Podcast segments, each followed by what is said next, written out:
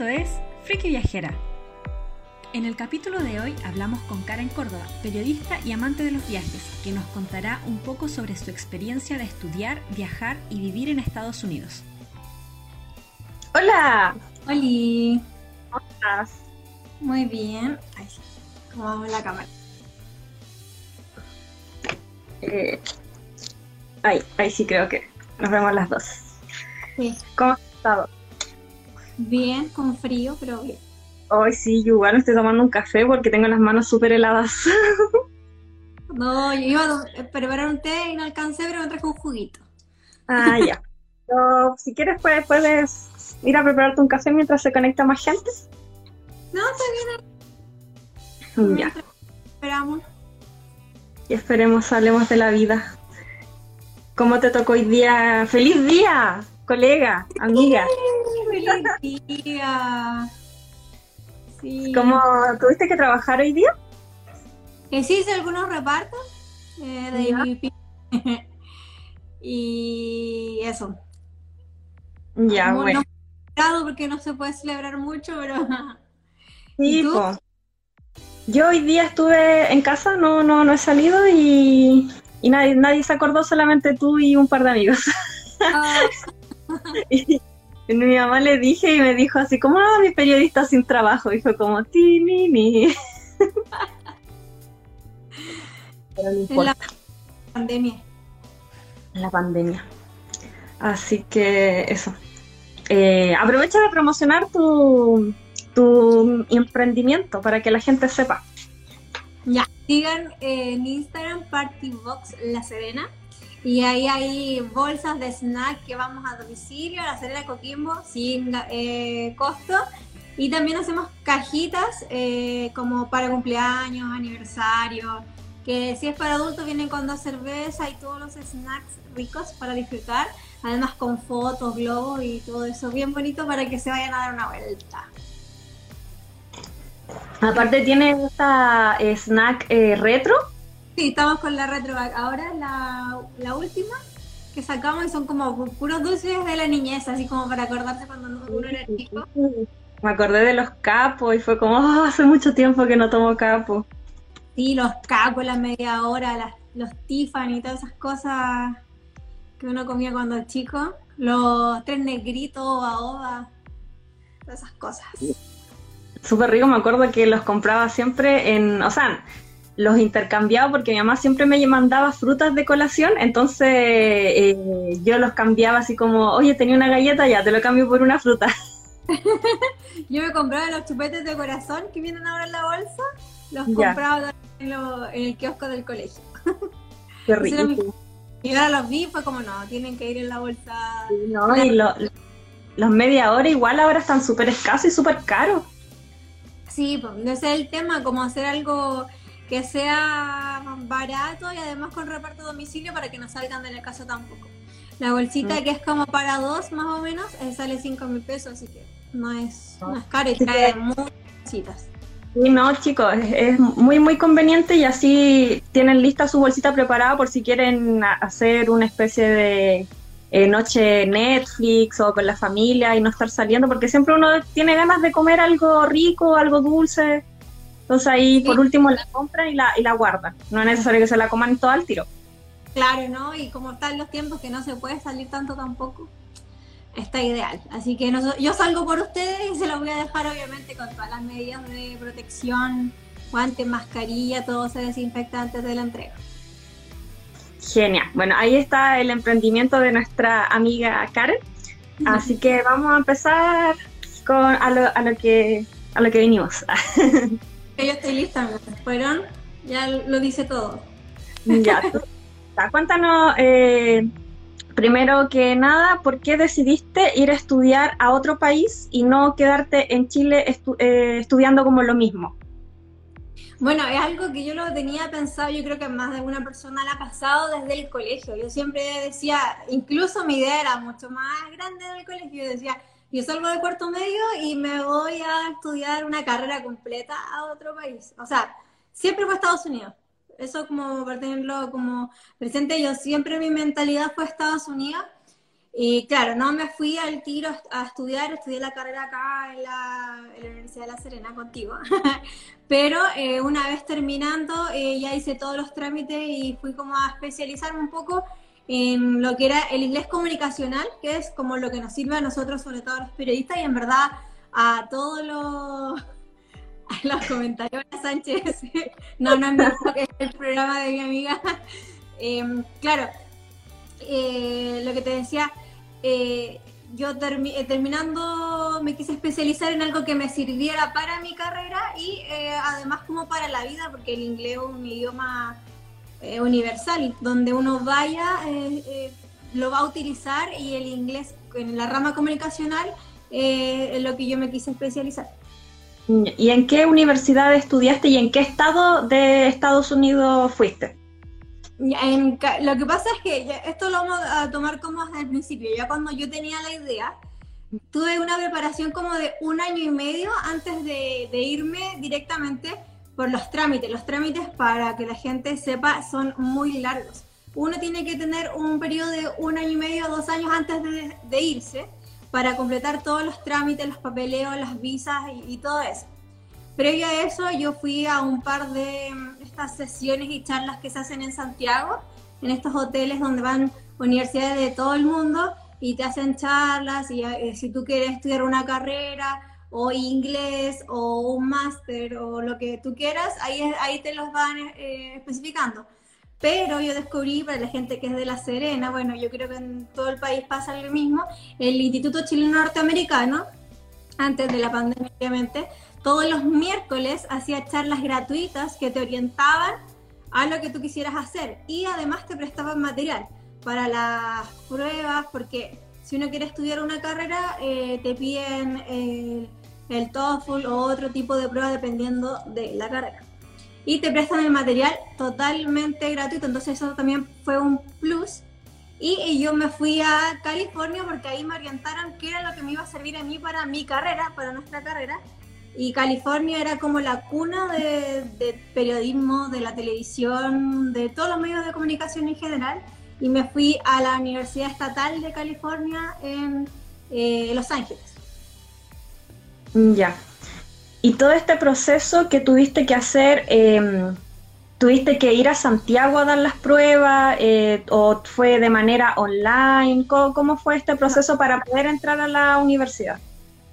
Eh, yo tuve que postular, pero eh, como lo que yo em, iba a, especializarme era inglés y no era propiamente una carrera, no tenía por obligación que hacer el TOEFL, pero yo lo hice igual. Esto solamente se hace en Santiago y tiene fechas específicas. Tú tienes que pedir una hora y eh, tiene fechas que son como cuatro o cinco veces en el año. No es que se den todos los meses ni todas las semanas Tú tienes que pedir tu hora, prepararte y darla y también obviamente lo puedes repetir las veces que tú quieras, pero se paga.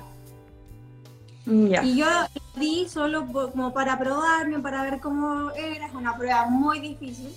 Es eh, también que te pone muy nervioso, que hay que prepararse harto, pero como les decía, en estos institutos chilenos norteamericanos te dan todos eh, los, los libros, todo lo que te pueda servir para preparar. Y yo postulé internamente a la universidad y de ahí me mandaron todos los papeles para yo poder hacer ya los trámites para la visa. y la postulación a, a Calte, que es eh, como la abreviatura, ¿cierto? No, Cal State. Cal, Cal State. Tuviste que hacerla completamente en inglés enviar eh, las típicas cartas como de motivacionales o solamente la inscripción? Todo, tenía que enviar el título universitario, como lo mío ya era un post título, o sea, fuera de la rama de lo que es una carrera nueva, tenía que enviar, eh, tuve que enviar mi, mis títulos, las notas, todo eso, y claro, el por qué yo quería estar ahí, y también te piden varias cosas, por ejemplo, como es una universidad estatal, eh, te piden un aval o como un apoderado, por decirlo así, que eh, tiene que acreditar que tú vas a poder vivir los meses o los años que dure lo que vas a estudiar eh, con la cartola de los bancos. que te acrediten que tienen, no sé, al mes, por decirte un monto de 10 mil dólares activos para que tú puedas vivir, aunque el dinero sea tuyo, pero tienes que tener una persona extra, en este caso fue mi papá, que avalara que el dinero iba a estar y a mí no me iban a tener que devolver, por decirlo así, al país.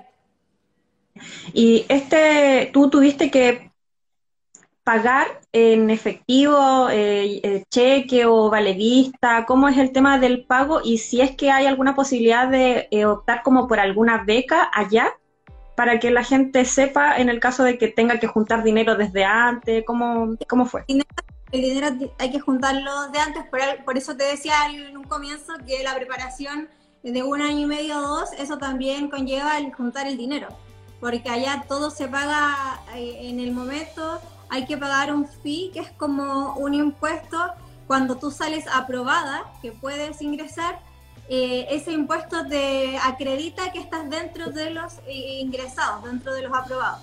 Allá lamentablemente todo es dinero y claro, hay que antes porque hay becas que tú puedes optar, bueno, se ven con becas Chile y todo eso, pero no las universidades de Estados Unidos están eh, dentro de ellas. Mm, ya. ¿Y cuánto tiempo estuviste allá viviendo en, California, cierto? Sí, en Los Ángeles, sí, en California. Bueno, estuve tres meses porque el programa era el que yo postulé, era de ocho semanas, pero de las cuales también había entre medio el spring break y todo eso que te lo respetaban como de la universidad. Habían programas de 12 meses, habían de, o sea, perdón, de 12 semanas o de menos semanas y el que yo opté que creía que me iba a servir y también para probar porque eh, no soy tan arriesgada como para irme al tiro un año, dos años, eh, fue ese el, programa de, ocho semanas. De ocho semanas.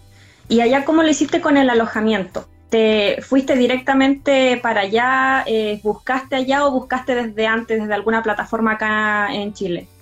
Lo, bueno, yo estuve en dos alojamientos que quedaban cerca el uno del otro por Airbnb. Eh, es lo más conveniente porque yo estuve en unos que se llaman estudios, que son como una casita pequeña o una pieza pequeña eh, ligada a otra casa que tiene todo eh, y entrada separada de la casa y tienes el baño, la cocina, la habitación, todo en tu espacio y no tienes que estar entrando o saliendo a la otra casa y sale más barato también que arrendar una casa completa. Entonces, para una persona que va a estudiar, se le recomiendan mucho estos estudios que, hay mucho en, a lo largo de Estados Unidos y, bueno, no es barato, pero es como lo más económico y, para estar cómodo también. Mm. ¿Y cómo era el campus y tu compañero? O sea, cuéntanos cómo era tu vida universitaria gringa allá. Eso para mí fue un poco difícil, bueno, la Tania sabe muy bien eh, en algo somos muy distintas, que es el gusto por los asiáticos. Yo tengo un y la verdad es que la, el 90% de mis compañeros eran asiáticos y los otros eran de India y de, bueno, lugares del mundo que, que uno ni se imagina a veces. Eh, latino no me tocó ninguno, en ninguno de los cursos, porque mm, dentro de mi programa, que es el... Eh, y el PI eh, habían varios cursos y no había ningún latino, entonces igual para mí en los primeros días fue un poco difícil, eh, pero no, allá es otro mundo, o sea, eh, le contaba yo a la, Tania, a las niñas, tenía un patio de comida como el mall dentro de la universidad, tres Starbucks por universidad, entonces todo es como un mundo totalmente distinto, uno, uno estando allá no se va a aburrir jamás, todo lo que ven las películas es netamente lo que pasa día a día. Todo lo que pasa allá. ¿Y qué lugares pudiste visitar en tus momentos de, ocio, los fines de semana, los días que estuviste libre? Yo creo que me todo. Lo bueno que a veces, muchas veces la gente no sabe eh, es que en Estados Unidos hay muchos lugares que tú puedes eh, ir, visitar, que son gratis. Lugares que salen en películas, eh, todo hay lugares que si uno se mm, pone a buscar, puede encontrar muchos lugares lindos para visitar que son gratis y en eso ahorras y te distraes. Hay, hay muchas ciudades que están cerca, por ejemplo, de Los Ángeles. Eh, San Diego está como a dos, tres horas. Palm Springs a dos horas, eh, no sé si te vas un poquito más allá, Las Vegas está a cuatro horas, eh, San Francisco y todos los lugares que uno ve eh, también en las películas para orientarlos un poco, quedan muy cerca y lo que es muy conveniente que hice yo fue arrendar un auto. Mm. Arrendar un auto te ahorras muchas cosas y también puedes conocer mucho más y ir, como les decía, a estos lugares que son gratis y que uno no sabe y están a, la vuelta de la esquina y allá eh, todo queda 15 minutos, las cosas como dentro de, Los Ángeles, Hollywood, todos esos lados uno puede ir y va gratis y, por eso es muy recomendable si ustedes van a ir eh, y tienen la posibilidad de arrendar un auto, es lo más conveniente. Y en el caso de que no la persona no supiese manejar o no tiene la posibilidad de arrendar un auto, se puede visitar en algún transporte público o en bicicleta, los lugares más cercanos, Dice, Tijuana estaba cerca y no vino. Sí fui, Martín, pero tuve una desgracia el día que fui a Tijuana. No sé si lo vamos a contar, pero... vamos, vamos, a hablar de eso más, más adelante. sí, que sea Tijuana. Em, sí, hay arriendos de bicicletas, eh, también está Uber y hay muchas más aplicaciones de las que hay acá, eh, transporte público, a diferencia, por, ejemplo, de Miami, que no hay metro, eh, en algunos lugares de Los Ángeles sí hay, pero no conectan todo lo... Entonces eso es un poco más difícil, pero también se puede caminar. si no estás como en los lados periféricos, no es peligroso andar tampoco caminando. ¿Hay trolley por allá? Pues como porque en San Diego hay un trolley que te, que te conecta toda la ciudad hasta Tijuana. Sí, no, en Los Ángeles no. Ya. Mm, San Francisco, que también queda cerca. Sí, y ese también uno lo puede visitar, está muy cerca de, de Los Ángeles y uno es uno de los lugares que uno se puede arrancar por el fin de semana. ¿Y qué estación recomiendas tú para que la gente, ya sea si va a estudiar o va a visitar, es lo más recomendable para ir? Mm, ciudades puede ser, cercanas, por ejemplo, eh, uno que es muy llamativo, pero la gente no sabe tampoco, es en Palm Springs hay un, una especie de ascensor eh, gigante que te lleva a una montaña y que llegas a la nieve. Y la entrada no sale más de 10 dólares. Tú eh, llegas, eh, hay buses que de acercamiento uno se demora aproximadamente una hora y media, dos horas, puedes ir por el día y es un lugar maravilloso porque de estar a pleno sol, porque Palm Springs supera los 40 grados todos los días, eh, llegas a este Iron Tramway y subes y tienes nieve, o sea, yo tengo fotos en Chori con nieve y es algo alucinante. San Diego también, que ahí tienen muchas cosas, está el el zoológico más grande que además es de puros animales rescatados y algo súper maravilloso. También queda unas dos o tres horas que uno fácilmente lo puede hacer y también hay buses que te llevan si es que no tienen la posibilidad o no saben manejar como, como lo habías planteado tú. Mm, imperdible. Y las playas, está lleno de playas, está Santa Mónica que queda 40 minutos, Santa Bárbara, Malibú que es maravilloso, muy tranquilo también. A ti te tocó en Spring Break, ¿cierto? ¿Te tocó estas típicas fiestas universitarias de Spring Break? O sea, eh, debe haber, yo no, fui, pero porque yo en la semana de Spring Break me las dediqué a viajar y conocer. O sea, yo creo mm. que si me hubiera quedado ahí, claro, hubiera aprovechado alguna de las fiestas, pero como yo quería conocer lo máximo posible, en esa semana me fui, como te decía, a San Diego y todos los lugares que eran un poco más alejados para poder aprovechar bien. Mm. ¿Y recomiendas ir más que nada estando en verano, primavera ya? ¿O se puede ir en cualquier época del año? ¿Cómo recomiendas tú? Es un poco complicado el invierno ya. Yo ya había ido dos veces anteriormente cuando es invierno allá, eh, verano acá. Y, es un poco complicado porque es mucha lluvia y las calles no son tan transitables, quizás no están tan preparados como eh, en otros lados entonces es, casi que ir a encerrarte, eh, obviamente más, si no tienes en qué movilizarte, eh, es más complicado. Entonces yo preferiría, o sea, como de opinión personal, eh, que fueran en primavera, verano, que sería acá un otoño-invierno. porque como tenemos las estaciones cambiadas, porque primavera ya es como un verano y es como un extender nomás y es mucho más cómodo. Mm, ya. El Martín nos está enviando saludos. Hola Martín, vente a Chile. Sí, por favor, vente a Chile. Ya. Eh, ¿Tuviste alguna eh, anécdota que recuerdes de esta experiencia, pero positiva? ¿Algún eh, lo que Positiva. No, positiva fueron los lugares que pude conocer. Ah, bueno, em, estaba ahí mismo en Hollywood. O sea, yo podía ir una vez a la semana o más veces a Hollywood porque estaba al lado.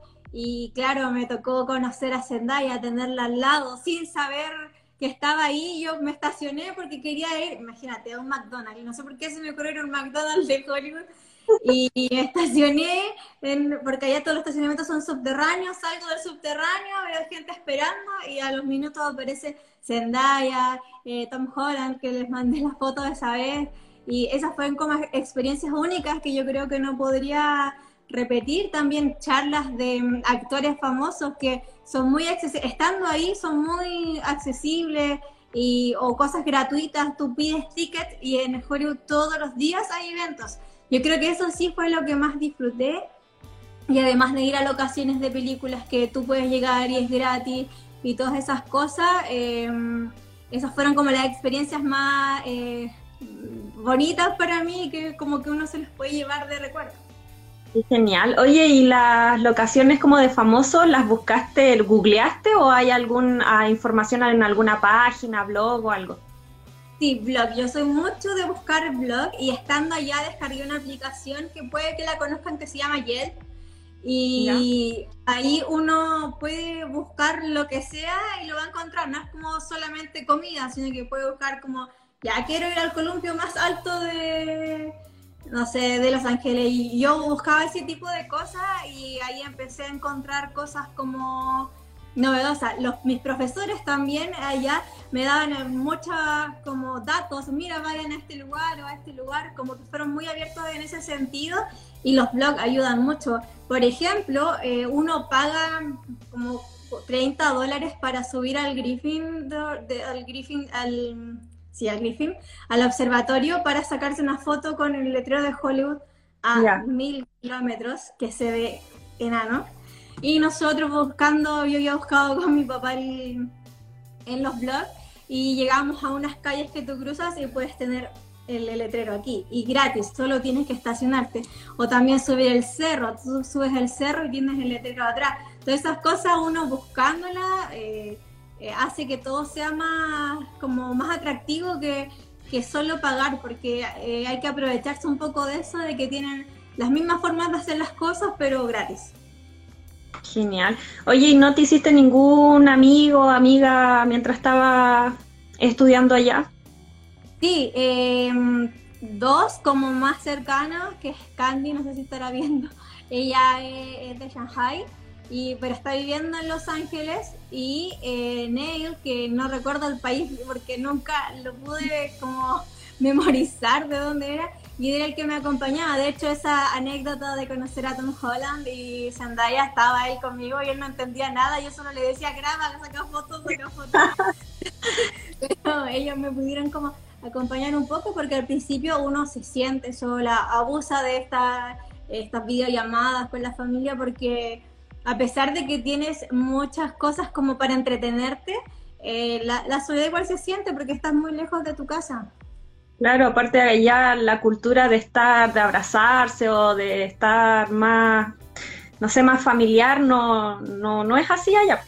No, solo tenía un profesor que todavía lo llevo así como con mucho cariño, nos mandamos correos, que él como que tenía familia latina y él hablaba un poco español y cuando quería como eh, cariño conversábamos en español y él era como el que me daba esa parte de, de, algo más como fraterno, porque como dices tú, allá eh, impensado, son todos como muy eh, cerrados en ese sentido, y más con la cantidad de asiáticos que cada vez hay más en California. ¿Y cómo fue el recibimiento eh, de parte de tus compañeros o de la universidad en sí, siendo que tú eres chilena? Mira, al principio fue raro porque ellos eh, llevaban ya un tiempo, eh, en los niveles más bajos fueron subiendo de nivel en el inglés, entonces se llevaban un tiempo más viendo. y claro, para ellos era como un bicho raro alguien que llegara y no hablara su idioma, porque ellos lo que aprovechaban los primeros días era de cuando teníamos break, ellos se ponían a hablar en su idioma y uno no entendía nada, sentías que te miraban y eso también incomoda un poco, pero ya después te vas adecuando y, y no, después ya todo se convierte en, en, risas y tienes que tratar de hacerlos entender que tienen que hablar en un idioma que puedan entenderse todos, porque también es fome como que tú creas que todo el rato se están burlando de ti. Yo como los, di vuelta un poco, eh, como hago aro aéreo en el circo, eh, empecé, eh, no sé cómo llegaron a ver mis fotos y ahí como que empecé, no sé, a tener un poquito de, tener un poquito de respeto y curiosidad y querer saber de mí y ahí yo empecé a, a contarles como mi vida, empezaron a interiorizarse y querer saber qué era Chile, porque muchos, muchos compañeros no tenían idea que existía Chile. O sea, para ellos Chile es el ají que le dicen Chile y, eso. De hecho, para mí todas las veces que tuve que disertar de La Serena, eh, me decían La Sirena. De hecho, mis pruebas dicen La Sirena cuando yo escribía eso, porque son lugares totalmente desconocidos para ellos. ¿Y no te confundieron como de nacionalidad? Eh, mis compañeros no, pero a mí me pasa, porque yo he ido varias veces a Estados Unidos, es que creen en los, los centros comerciales que soy de Brasil. Yo creo, mm. no, no, entiendo por qué, pero siempre eh, Brasil, Brasil, y yo así como no, Chile, porque también para ellos son países que Chile no lo conocen mucho, entonces como que cuesta un poco em, como hacerse conocido, por decir eso. Sí, es súper, no, no, sé si incómodo estarle explicando así como, no, Chile queda eh, debajo del mapa, que es flaquito, que se comen empanadas. Tuve que hacer un taller de cueca eh, dentro de mis clases, como para explicar cómo qué era Chile y qué se hacía acá. Sí, porque a mí, a mí me pasó cuando eh, viajé a Nueva York, me metí a una pizzería que era mexicana. Y yo en realidad andaba buscando un baño. Ni siquiera quería comer pizza, andaba buscando un baño y ya me compré una pizza para utilizar el baño. Y el tipo cachó que yo hablaba español y me dijo, oh, y me, empezamos a hablar español, la cosa de que era, era mexicano y me preguntó que de dónde era, yo le dije de Chile y me dijo, ah, ¿dónde queda Chile? Y fue como, eh, pero si eh, queda como en Centroamérica bajando, ¿usted sale de México? ese país largo. Flaco. La Argentina. Y, me preguntaron, siempre preguntan como a cuánta distancia está. Y es como que yo ni idea así como a cuánta distancia, es como quedo, quedo en plop. Y yo le digo, no sé, me demoré 16 horas, 16 horas en avión. Porque en distancia en kilómetros no, no, no tengo idea. Y cuando viajé a Tijuana, eh, los amigos del Martín creían que era española, sin tener acento de nada español, pero creían que era española, que no era chilena. Eh, muy chistoso porque no sé, como que los chilenos somos una mezcla eh, muy multicultural, entonces no, no sé cómo sería la cara de un chileno. Claro, es que quizás tenemos como rasgos muy similares a otros, pero claro, a mí casi siempre me han dicho así como Brasil y yo como, no, Chile, que Chile está abajo, que es flaco, que se come empanadas, baila cueca y, y, eso, pero, pero uno está explicando... El Martín dice 9.000 kilómetros de San Diego. Ya, caleta.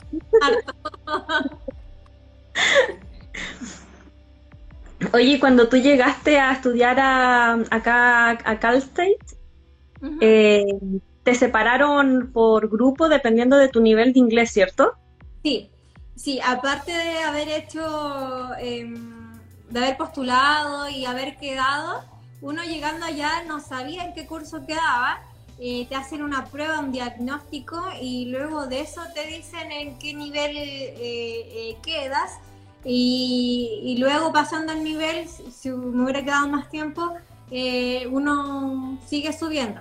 Y claro, yo pensé al estar ya uno nervioso y todo, yo dije ya, no importa si quedan el más básico, da lo mismo, la cosa es aprender, si uno eso es lo que iba.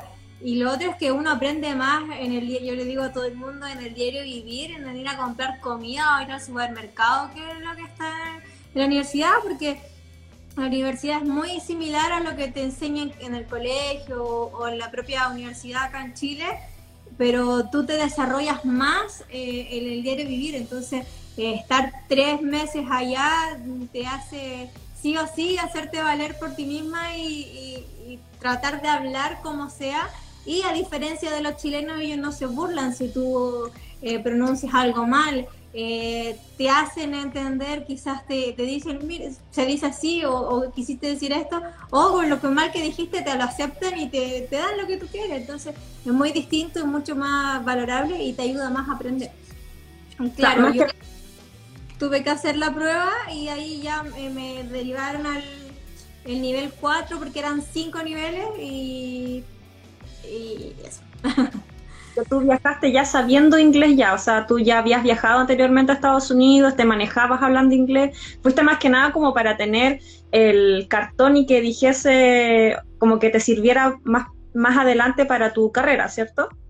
Sí, la diferencia es, yo em, tuve una buena base de inglés y no sé, a veces que eh, uno nace como con la chispita del inglés más que otra, pero a lo que yo iba, más que nada, era a soltar la lengua, a, soltarlo, todo lo que yo sé escribir, poder decirlo sin miedo y sin vergüenza y poder vivir en otro lugar y, que me entendieran, porque eh, acá en Chile, eh, como te decía, uno a veces dice algo y lo dice mal, o lo escribe mal y se burlan de ti, después ya no te dan ganas de volver a intentar hablar otro idioma. Y allá no, eso es lo que yo quería lograr, de por lo menos volver acá, obviamente haberme superado, eh, además del cartón, eh, quedarme con la satisfacción de que, voy a, de que ya sé hablar eh, fluidamente y que no me dé vergüenza entablar una conversación o algo con nativos allá directamente.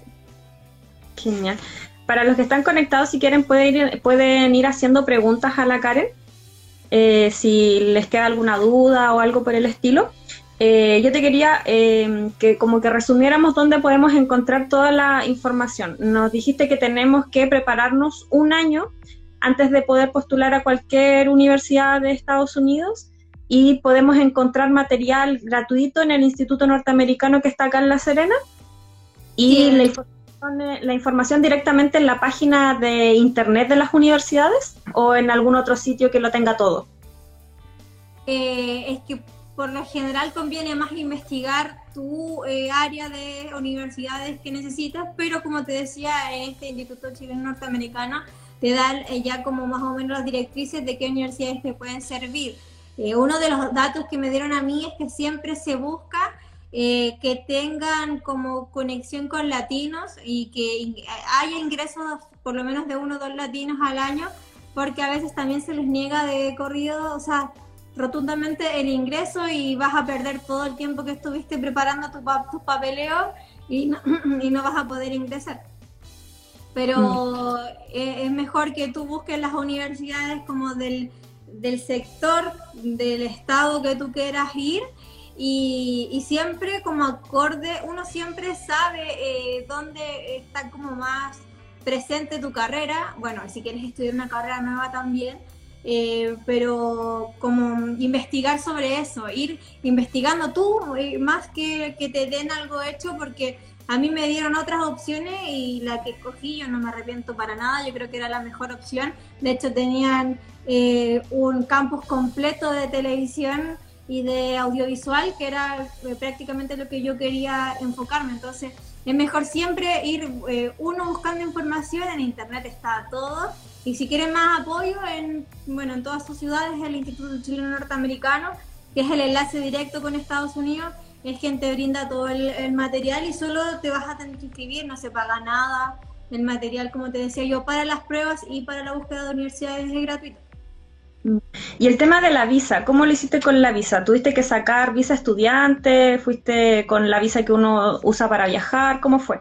No, yo tenía antes ya la visa eh, turista, pero no la Viper que se saca por internet, sino la que te otorga la embajada y la tenía por 10 años. Pero esa no es la visa que te sirve para ir a estudiar, tienes que sacar nuevamente la visa de estudiante, que creo que es B, no recuerdo en este momento.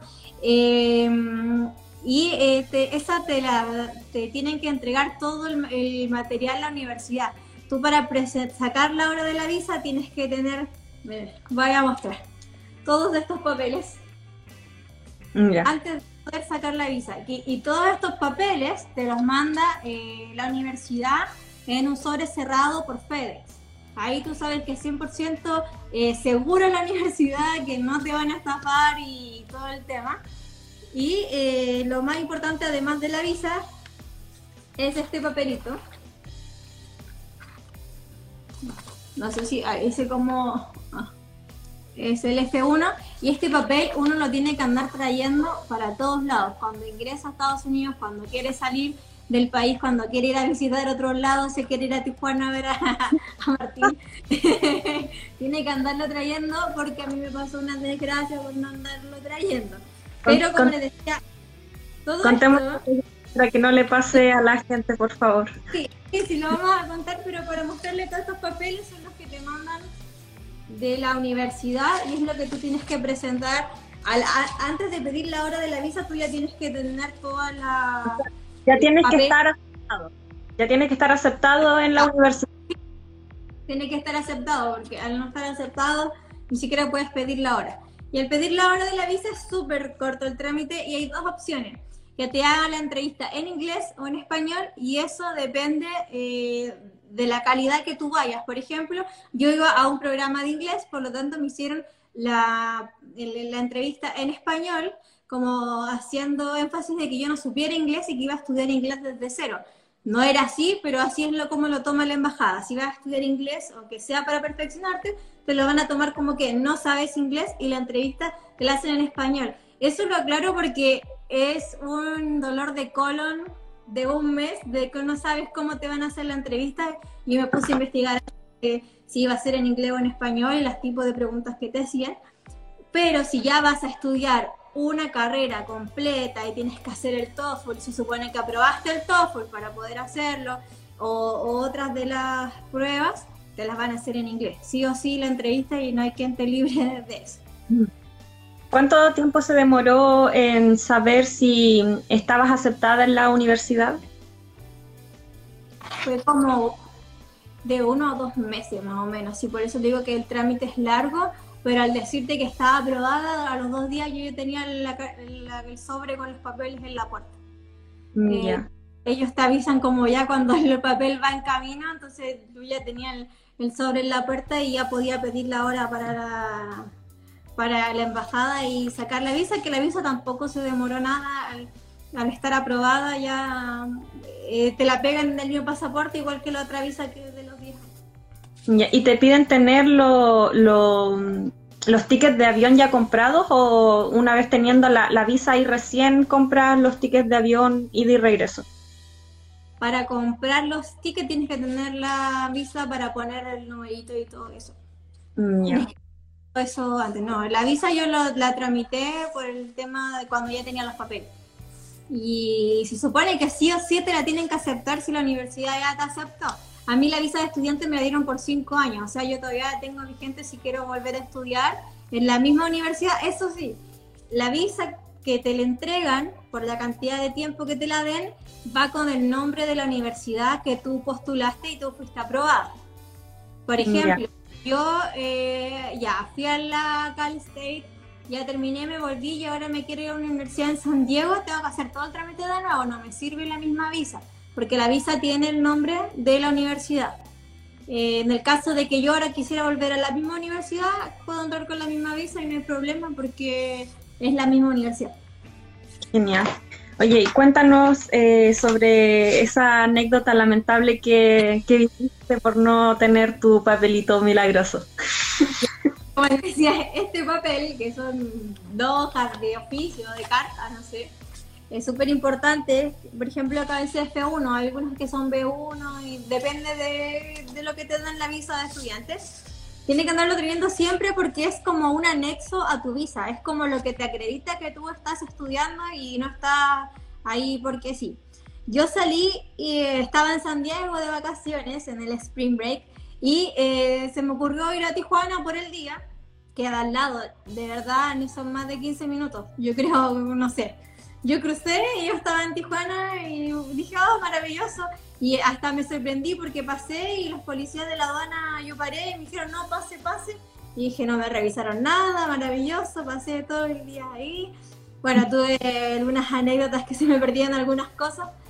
Y ahí cuando decidí irme, hice toda la, la fila de autos en la aduana, como dos horas.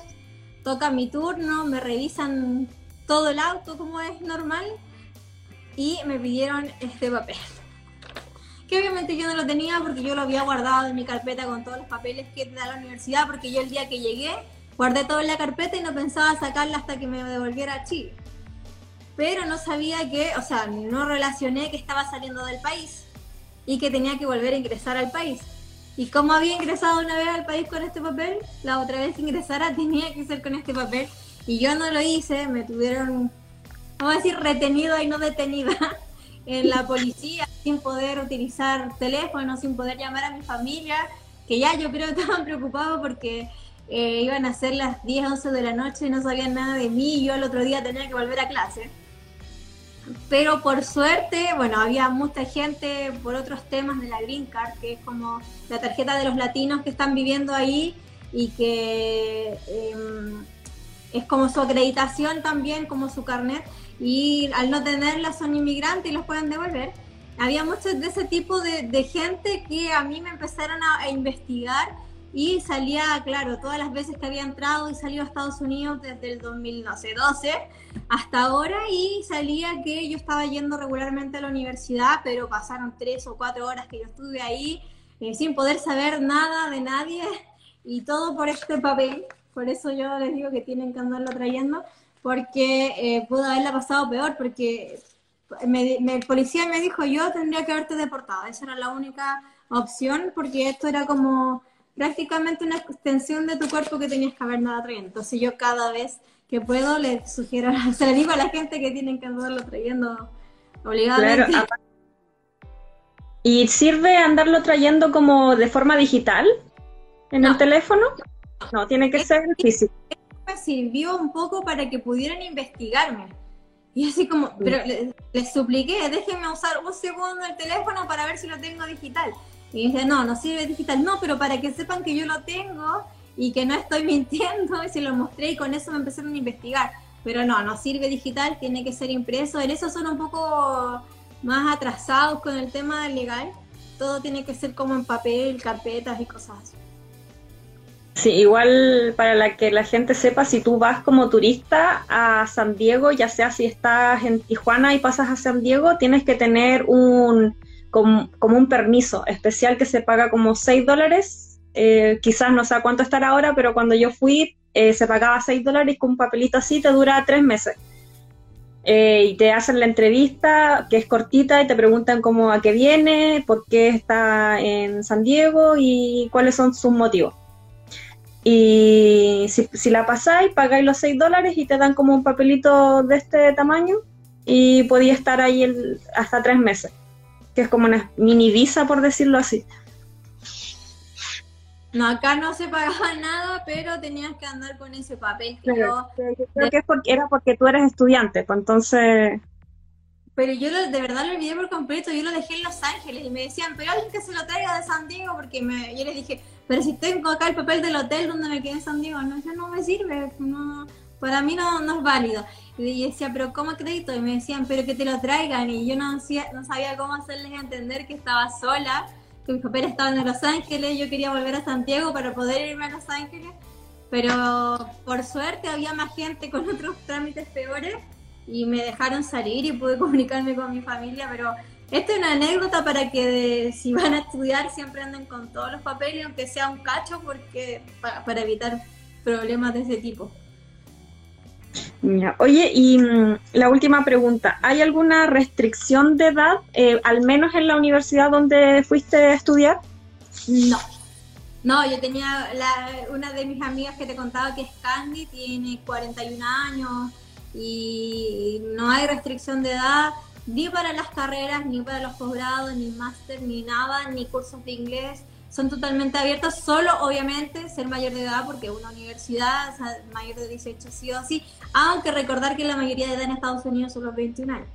Entonces igual tendrían que tener, si son menores de 21 años, más permisos y más papeleos eh, como permiso de los papás, porque allá la mayoría de edad es a los 21. Por eso también decidí irme ya cuando había cumplido, eh, ya había pasado los 21 para evitar todos eh, más trámites todavía. Genial. Oye, y el tema de, la, de las carreras allá, ¿cómo también son, son por aranceles como acá en Chile? Eh, bueno, no estoy como muy interiorizada en eso porque yo como que me enfoqué más en lo que era post título y máster y, los, estos cursos. Eh, pero todo es muy similar acá y las carreras sí difieren un poco. Eh, por ejemplo, algunas no son convalidadas, que si yo quisiera seguir estudiando, terminar, no terminar y seguir estudiando allá, tendría que hacerlo totalmente de nuevo porque no, la mayoría no son iguales y, tienes que hacer como prácticamente pruebas y estudiar de nuevo para validar tu carrera. Mm.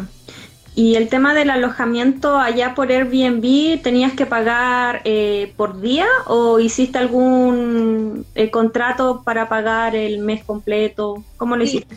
Sí, eh, al nos contactamos directamente con los dueños, bueno, como les decía, estuve en dos alojamientos, eh, primero para que cerraran ellos como su calendario y que no quedara abierto a que pudieran ocuparlo en los tiempos que yo quisiera. Y además te hacen descuento cuando ya es como más de un mes, o sea, es un mes, eh, no te cobran como por día, sino que te hacen un valor mensual, por eso también es un poco más conveniente. Pero tienes que hablarlo, se habla directamente ya cuando te contactas con los con los dueños, cuando ya les empiezas a mandar los mensajes, eh, tú dices, mira, sabes que yo voy a estudiar de tal a tal fecha, si tienes la disponibilidad y ahí te acomoda y es mucho más conveniente. Y allá tenías, eh, decías que tenías como un mini departamento, te cocinabas tú, eh, ¿fuiste a algún supermercado o siempre estuviste comprando en locales de comida rápida? No, no, supermercado. Yo lo que menos hice e, intenté hacer fue comida rápida porque allá es lo que tienes más a la mano y en verdad eh, sabía que no iba a tener la misma actividad física que tengo acá, aunque fue eh, distinto para mí porque yo al final sí hice más actividad física, seguía entrenando y caminando mucho, pero no, fui dos veces creo al supermercado así como hacer compras masivas para el mes y tratar de cocinar, me, llevaba almuerzo a pesar de que allá yo les decía que debía el patio de comida más gigante que un mall, eh, me iba a almuerzo, había hay muchos lugares como disponibles para almorzar, como no solo patio de comida y, y terraza, sino que fuera de las salas también tú podías estar, así que yo me cocinaba, me llevaba almuerzo y también algunos días comía cosas como comida rápida, pero trataba de, de no hacerlo porque no quería volver rodando tampoco.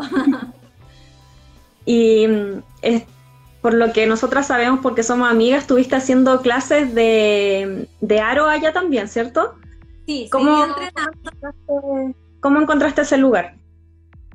Eso sí eh, fue un poco chocante por el precio, porque era mucho más caro. Eh, bueno, acá por lo general yo no pagaba para entrenar, allá sí. Y tenía una sola clase a la semana por el valor para ahorrar y porque me quedaba un poco lejos también. Eh, pero yo como sigo muchas páginas en Instagram de Aro y de trapecio y de todo eso, eh, ya tenía como visto algunos lugares donde yo que podía entrenar y que no me quedara tan lejos y así fue como conseguí uno, iba pagando por la clase, o sea, reservaba la clase a la siguiente semana y no me perdí ni, ninguna semana entrenando y traje como cosas nuevas también porque si no, eh, yo sin eso, ahora me estoy muriendo que no puedo entrenar y allá me va a ser muy mal. Así que eso fue como un plus de poder seguir haciendo mi vida prácticamente normal, pero en otro país. Y es muy diferente las clases allá que acá, o sea, tienen otro tipo de metodología. No, es muy similar. Es muy similar y, también se adaptan a lo que tú llevas de otro país. Y yo intentaba decir cómo hacía las cosas acá, cómo y tratar de mezclarla y al final como que el circo es tan lindo en ese sentido que armas comunidad a donde vayas, así que eso a mí me ayudó bastante porque si no quizás ahí sí hubiera entrado un poco en depresión. ¿Y cómo fue al final tu... Eh, tuviste la entrega de tu cartón con la finalización de, de tu eh, ¿se llamaría curso o sería como una especie de, de postítulo?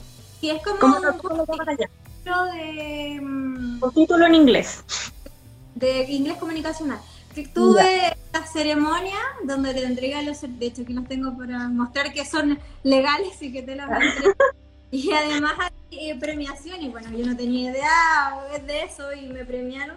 Pero estos son como el, el título casi igual que acá, con la misma. Y también me premiaron como. Em, como eh, quién más había avanzado del nivel.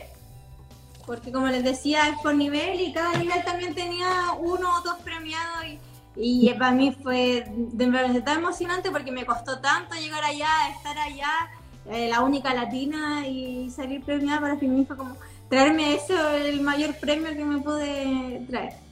¿Y te hicieron la ceremonia con el gorrito y, lo lanzaste para arriba o fue más...? No, eh, no, eso lo hace cuando es pregrado, cuando... Eh, o sea, perdón, cuando es una carrera como recién inicias tu carrera, tu primera carrera, sí lo hacen y lo escoges tú. O sea, a nosotros nos tocó presenciar varias de esas ceremonias y cada uno escogía su, como pañuelitos que suponen, no sé cómo se llaman, y, los mexicanos, o sea, porque había mexicanos, en mi, curso no, pero en la universidad sí, lo hacían como estilo más azteca, otros con brillo, adornaban sus gorros, habían talleres para adornar los gorritos y todas esas cosas. Eh, y era bonito presenciarlo, o sea, yo lo pude ver muchas veces. A nosotros no, nos, tocó, como que nos pusieron una cosita más, pero que era el de ellos, y nos regalaron un millón de cosas, como estas banderitas y poleras y millones de cosas que, que al final detrás es como de recuerdo. No como la Universidad de La Serena que te regala una polera que más encima ni siquiera hay de tu talla. que nunca usa y se pierde. claro, no, allá se preocupan harto como de tu bienestar y, y de verdad me vine a cobrar todo regalo y la ceremonia fue bastante bonita, una convivencia también como más cercano a lo que son las universidades acá, acá como tú te titulas y claro, tus profesores más queridos, tú tienes como un encuentro con ellos, pero acá era todos, hicimos una convivencia, una tarde de pizza, como jugamos juegos eh, entre todos con los profesores, cantamos karaoke, para mí fue acá, les enseñé canciones de acá de Chile y todo eso como como para tener un cierre más bonito y, por lo que me explicaban, lo hacen con, todas las carreras y todo es así como para que se lleven un lindo recuerdo de lo que es su etapa universitaria. Qué genial. El, ahora que dice eso de, la toga, que lo pueden personalizar, el Martín cuando se tituló tenía en un lado la bandera chilena y en el otro tenía, no sé si el logo de la Universidad de Tijuana o la bandera de, de México que como él vino a hacer la, eh, la pasantía acá en, la Universidad de La Serena, tenía la bandera de Chile. Él siempre fue chileno, aunque lo niegue. Oye, y eh, siendo más superficial, eh, la ropa, ¿cómo lo hiciste? ¿Te llevaste la maleta grande con toda la ropa o compraste allá? ¿Cómo fue? yo soy muy obsesiva, entonces tengo que tener mis cosas como que yo sé que voy a usar, no sé, llevé muchas cosas que no sé y también compré porque allá de verdad es muy barato, me, me traje cosas de un dólar, de cinco dólares, en el mismo supermercado me compraba cosas que acá no voy a encontrar, entonces sí volví como con sobrepeso, pero por eso, porque allá es muy, muy barato y em, yo también que trataba de llevar cosas porque yo me fui como en un tiempo complicado de haber pasado casi invierno, otoño, o sea, perdón, eh, invierno, primavera, verano. Entonces llevaba ropa abrigada, más o menos, y de verano. Entonces eso, eso hay que como que tienen que pensarlo bien y revisar bien los meses que van para que no lleven cosas de más, porque al final después hay cosas que yo tuve que dejar cosas incluso mías tiradas por allá porque no me cabían. ¿Y las fotos cuando viajaste a, a visitar lugares, cómo lo hiciste con las fotos? ¿Le pediste a algún turista? ¿La sacaste tú? ¿Cómo fue? La mayoría con mi mejor amigo, el trípode, que rompí como tres. sí, porque igual es más difícil. Esa, eh, claro, uno puede pedirle a alguien que te saque una foto, pero tampoco es la idea como estarle embarrando el paseo a los que estén ahí. Entonces, si tú tienes un trípode, ya son baratísimos se consigue uno, puede andar trayendo y así tienes las fotos como tú quieras, puedes esperar. Allá no se van a molestar si te demoráis más de cinco minutos en tratar de que tu foto salga perfecta porque todos andan en la misma, no es como acá que como ya apúrate, ya. Entonces es como más, más liviano en ese sentido y el trípode me ayudó mucho para las personas que viajan solas y es como una extensión tuya. Qué genial, sí, porque nos falta que le pides a alguien que te saque una foto y te saque una foto así como terrible mal y tú es como, gracias, así como tratando de decir así como, estúpido, me lo horrible. o te das una vuelta y esperas a que venga otra persona y decirle a otra persona, ya, sácame una foto. Claro, es más difícil. Por eso yo opté por tener, tenía estos trípodes que tienen como que se le dobla las patitas y ya, podíamos a donde fuera y ahí te sacas la foto, porque también para no incomodar a los demás y, no tener una mala foto. Oye, ¿y el tema de las comidas, algo que extrañas de, de allá? ¿Algún eh, dulce o algo por el estilo? Extraño mucho los bowls, que acá, bueno, acá se han hecho como un poco famoso, pero no es igual que allá, porque allá eh, tienen mucho el estilo mexicano, entonces como que todas las comidas tienen su toque mexicano y los bolos eran como unos tacos desarmados en plato y eso como que la extraño mucho y bueno, los caramelos allá, por un montón. Yo intenté traerme todo lo que pudieran caramelos también, que algo me quedan por ahí, pero eh, acá no llegan todas las cosas, entonces uno estando allá puede aprovechar con mi tienda también que viajo, bueno, trataba de viajar cada dos meses a Miami a traer cosas, igual traía caramelos camuflados. Claro, aparte que no, no siempre llegan los mismos sabores. Hay muchas muchas marcas que llegan los más típicos nomás acá a Chile. Sí, pues lo que tienen allá es que por temporada o por estación te sacan una línea y es solo esa línea. Por ejemplo, a mí me tocó eh, la Pascua, la del conejito. Entonces allá todo eso salían sabores a, no sé, algodón de, dulce y acá es el M&M normal, no sé. Allá tienen como por fecha importante tienen sus caramelos para San Valentín, para Navidad y todo. Los, los caramelos de Harry Potter, sí, son asquerosos. tengo, esa maquinita que uno aprieta y saca, no sabéis si es huevo duro, o sea, huevo podrido. Claro, sabor a vómito ahora leche agria. sí, muy malo. eh, mira, oh, me está avisando, quedan 26 segundos para ah. finalizar. Así que nos despedimos. Muchas gracias por tu participación en este primer live y muchas gracias por acompañarnos. Eh, a toda la gente que se conectó y si tienen dudas, igual pueden dejarnos en los comentarios, ya sea a la Karen o a mí. Nosotros estamos felices de ayudarlo con cualquier eh, duda que tengan. Gracias por mantenerte atento. Recuerda seguir el programa en Spotify y seguirme en Instagram. Me puedes encontrar como arroba. Nos vemos en un próximo programa. Bye.